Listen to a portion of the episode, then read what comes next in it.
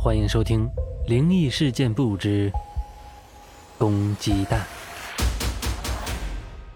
一九八几年，我们这儿的一个林场有两户人家因为一块土地打了起来。我们这是山区，林子多，适合种植的土地很少，大多是山边或者林子里找到平坦的地方自己开垦的。有很多前人种的地，大伙儿都不知道在哪儿。所以这两家人打了起来，大伙儿也没法判断这块地到底是谁的。他两家一家姓刘，一家姓马。姓马的说是他开垦租给刘家的，刘家说是他自己开垦的，各不相让。可笑的是，地边还有一个没有墓碑的坟，他们两家都说是自己家的祖坟，这就犯难了。涉及到利益，谁劝也不好使。双方都口口声声的说自己是讲理人，要是对方有证据就让，一直打到林场场部，林场领导为之头疼，想不出办法。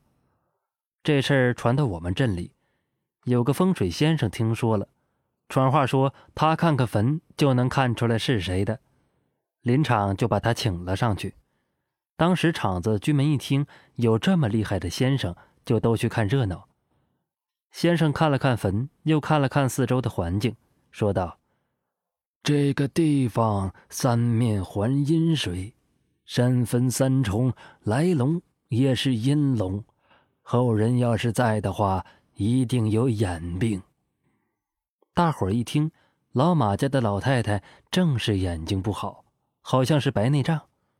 老刘家不干了，说：“先生胡说八道，一定是大伙儿串通好了骗他。”先生对老刘家说：“你听我说完，我刚才说的是，假如后人在这个地方，按理说后人应该是没有的，因为犯了三阴。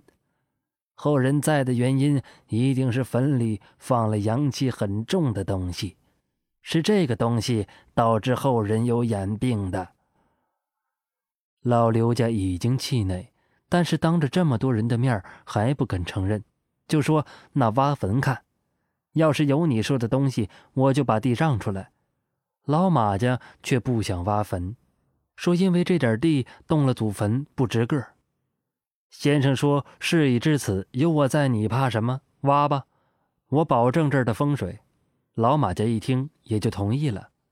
先生就喊了几个小伙子拿锹挖坟，有先生在，又这么神奇，大伙儿也不害怕。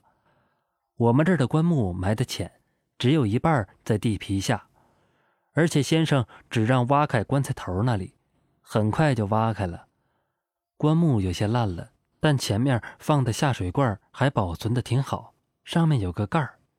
先生拿了起来，对老刘家说：“就在这里了。”说完，打开盖儿，从里面倒出的不是鱼，是一个小蛋。这个小蛋也就鹌鹑蛋大小。因为水罐里有水，还没有坏。老刘家又胡搅蛮缠，说这么一个蛋能代表啥？先生笑了，举起鸡蛋冲着阳光，说：“你来看看。”大伙儿也都看见太阳光照射下那个蛋里面通红通红的。先生说：“这是公鸡蛋，是把发情公鸡圈起来，外边一直用母鸡挑逗，公鸡体内精气凝结而成的。”一百年也不一定下一个，阳气极高。埋坟的时候只知道用这个办法，却不知道因为阳气太壮，所以导致后人阳气从眼睛冒出，才有的眼病。先生又说：“老刘家，你还要这块地吗？你不怕人家的先人来找你吗？”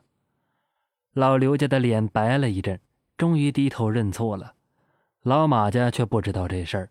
这个坟只知道是他家的祖坟，因为离道边比较近，他们家这些年的逝者都埋在了别的地方。后来先生又让老马家重新埋葬了一下这个坟，说克制住了三阴，说老马家一定会发达。现在老马家的孩子都在沿海城市混的还都挺好。